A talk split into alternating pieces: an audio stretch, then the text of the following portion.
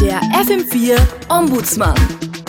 Beantwortet dir deine Fragen. Liebe Hörerin, lieber Hörer, die Daisy schreibt, lieber Ombudsmann, im Fernsehen ist Dschungelcamp der Baden-Promis zur Unterhaltung der Zuschauer in ihrem Gacki.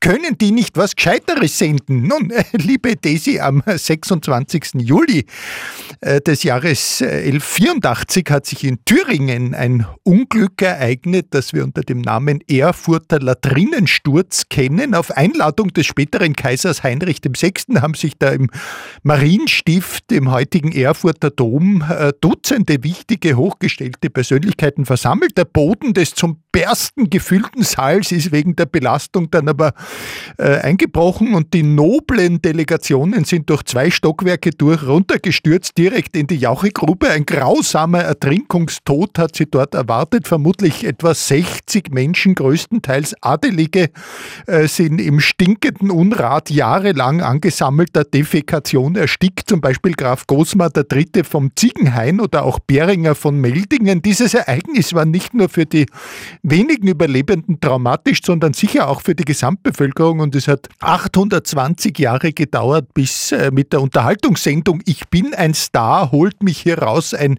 massentaugliches äh, Reenactment institutionalisiert wurde, um diese kollektive Erfahrung gesellschaftlich zu verarbeiten. Soll man, fragst du jetzt, äh, nicht ganz zu Unrecht die Menschen wirklich mit Banalitäten ablenken, statt sie zu bilden und zu ermächtigen? Wie heißt es so schön? Schön, Unterhaltung ist nun mal billiger als Unterhalt. Servus! Der FM4 Ombudsmann. Und alles ist wieder gut.